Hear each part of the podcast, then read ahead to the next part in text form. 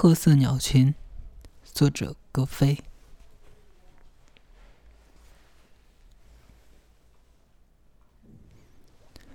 眼下，季节这条大船似乎已经搁浅了，黎明和日暮仍像祖父的步履一样更替。我蛰居在一个被人称作水边的地狱，写一部类似《圣约翰寓言》的书。我想把它献给我从前的恋人。他在三十岁生日的烛光晚会上过于激动，患脑血栓，不幸逝世。从那以后，我就再也没有见过他。水边这一带，正像我在那本书里记述的一样，天天晴空万里，光线的能见度很好。我坐在寓所的窗口，能够清晰的看见远处水底各种颜色的鹅卵石，以及白如积雪的毛穗上甲壳状或蛾状微生物爬行的姿势。但是我无法分辨季节的变化。我每天都能从寓所屋顶的黑瓦上发现一层白霜。这些霜在中午温暖的太阳光渐渐增强了它的热度时，才化成水从屋檐滴落。这个地带从未下过一场雨。另外，在漆黑如鸦的深夜，我还能观察到一些奇异的天象。诸如流星做匀速四周运动，月亮成为不规则的樱桃形等等。我想，如果不是我的记忆出现了梗阻，那一定是时间出了毛病。幸好，每天都有一些褐色的候鸟从水边的上空飞过。我能够根据这些褐色的鸟飞动的方向，隐约猜测时序的山地。就像我记忆中某个医生曾声称，血是受伤的符号一样，我以为候鸟则是季节的符号。我的书写得很慢，因为我总担心那些褐色的鸟群有一天会不再出现。我想，这些鸟群的消失会把时间一同带走。我的忧虑和潜心谛听。常常使我写作分心，甚至剥夺了我在静心写作时所能得到的快乐。后来，我怀疑自己是否出现了幻觉，我耳畔常常回荡着一种空旷而模糊的声响。我想，它不会是候鸟渐近时悠长的哨子般的翅膀拍击空气时的声音。它像是。来自一个拥挤的车站，或者一座肃穆的墓地。这声音听上去像是落雪，又像是落沙。有一天，一个穿橙红或者棕红色衣服的女人到我水边的寓所里来。他沿着水边低浅的石子滩走得很快。我起先把他当做一个过路的人。当他在我寓所前学生向我走来时，我终于在正午的阳光下看清了他的清澈的脸。我想，来者或许是一位姑娘呢。她怀里抱着一个大夹子，很像是一个画夹或者镜子之类的东西。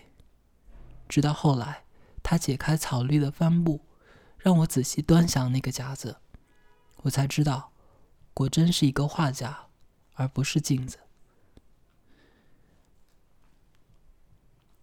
我的寓所里从未有过任何来访者，他见到我，并未遵循两个陌生人相遇应有的程序，而是表现出妻子般的温馨和亲昵。他说：“他叫齐。”他在给我看他的画夹时，顺便提了一句：“现在是秋天了。”我的记忆深处痛苦的抽搐了一下，但并未就此而唤醒往事。我为秋天而感到高兴。他站在寓所的门前和我说话，胸脯上像是缀着两个暖袋，里面像是盛满了水，或柠檬汁之类的液体。这两个隔着橙红色毛衣的椭圆形的袋子，让我感觉到温暖。和奇的初次相遇，就使我错过了一次注视候鸟的机会。我想，他们可能在我和奇说话的时候飞走的。我徒劳的目光越过奇的双肩，投视远处水边青蓝的水线时，他问了一句：“你在看什么？”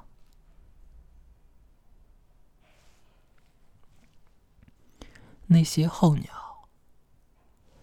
他转过身，朝身边的石子滩望了一眼，又用一种天真而老练的目光看我。我将其让进了屋内，接着我们就在两只矮凳上坐下，看他带来的那些画。那些画上也画着一些女人，脸型和身材和其相似的，许就是其的画像。他有时依在一个电线杆上，远处是一望无际的戈壁滩；有时他穿着夏装，斜侧躺在海滨。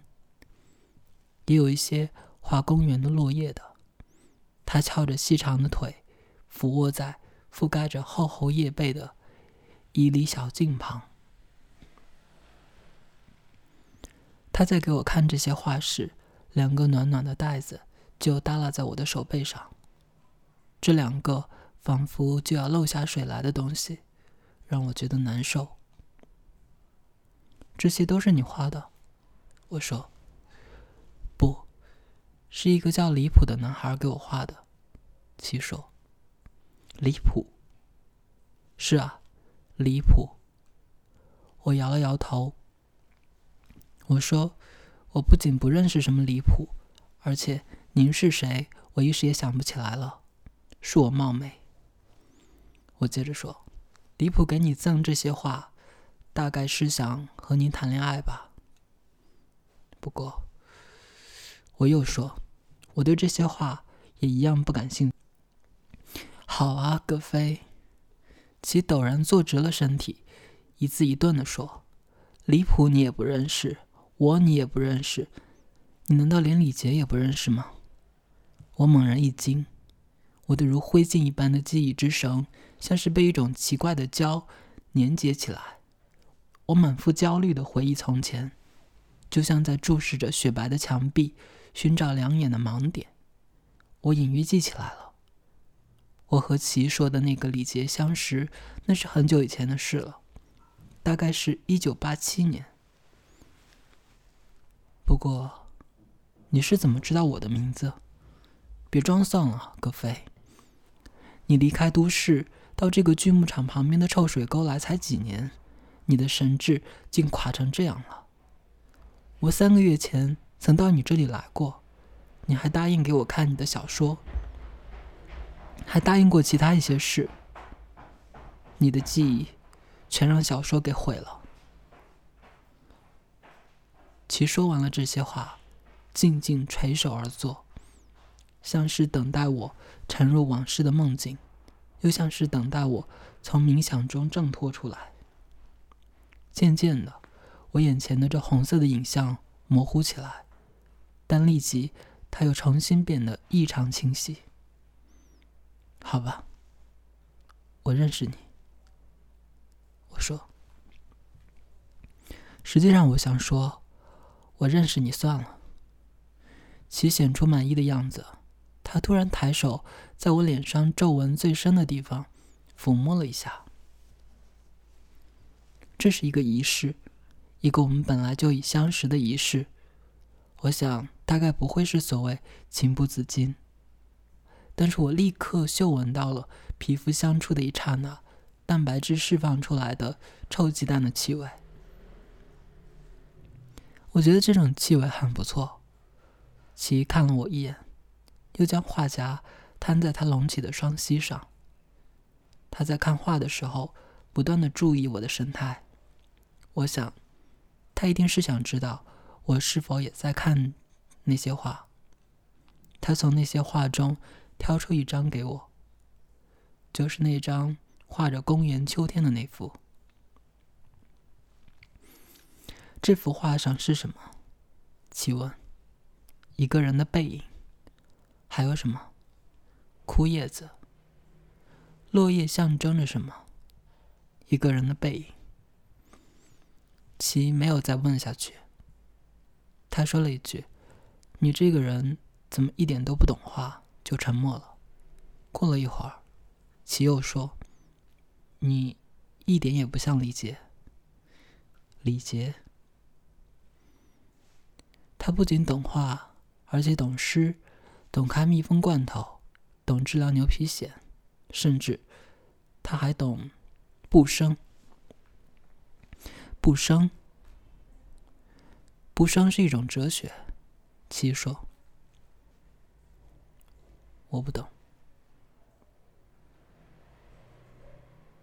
晚上，其没有离开我的寓所，当然也没有一对男女在一处静僻之所的夜晚可能有的那种事。整个晚上，他都在静静的听我说故事，关于我的婚姻的故事。我想，其的聪颖机智使他猜测我在意念深处一定存在着某种障碍，或者他宁愿称之为压抑。这是不是我们在看画时才发现的呢？在整个晚上，他充当了一个倾听诉说的心理分析医生的角色。这也许不仅出于对我的怜悯，而且我似乎看出来，我们都信奉这样一句格言：“回忆就是力量。”夜晚，奇异的天象没有出现。水边的石子滩变成一种冰莹的纯蓝色，就像化学实验中几种物质产生化学反应后析出的某种蓝色晶体粉末。这些玛瑙似的蓝色石子泛出的冷清的光亮和故事的氛围大相径庭。后来呢？吉问。后来。我尽量用一种平淡而真实的语调叙述故事，因为我想，任何添枝加叶、故弄玄虚，反而会损害它的纯洁性。后来，我就在那个卖木梳的老女人身边站住了。那时正是四月，春天来得很迟。我看见积雪和泥浆冻在一起，高大的城市建筑物挡住了南下的寒流。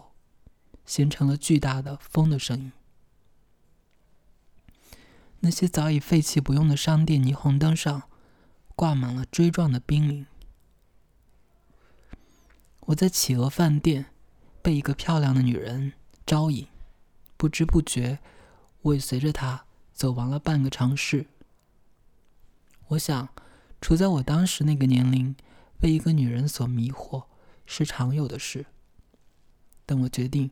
跟着他走一段，仅仅因为我喜欢他走路的姿势。他的栗树色靴子交错斜提，膝部微曲，双腿棕色，咖啡色裤管的皱褶呈钩状，圆润的栗从臀部下移，使皱褶复原。腰部浅红色，浅黄色的凹陷和胯部呈锐角。背部石榴红色的墙呈板块状，向左向右威胁。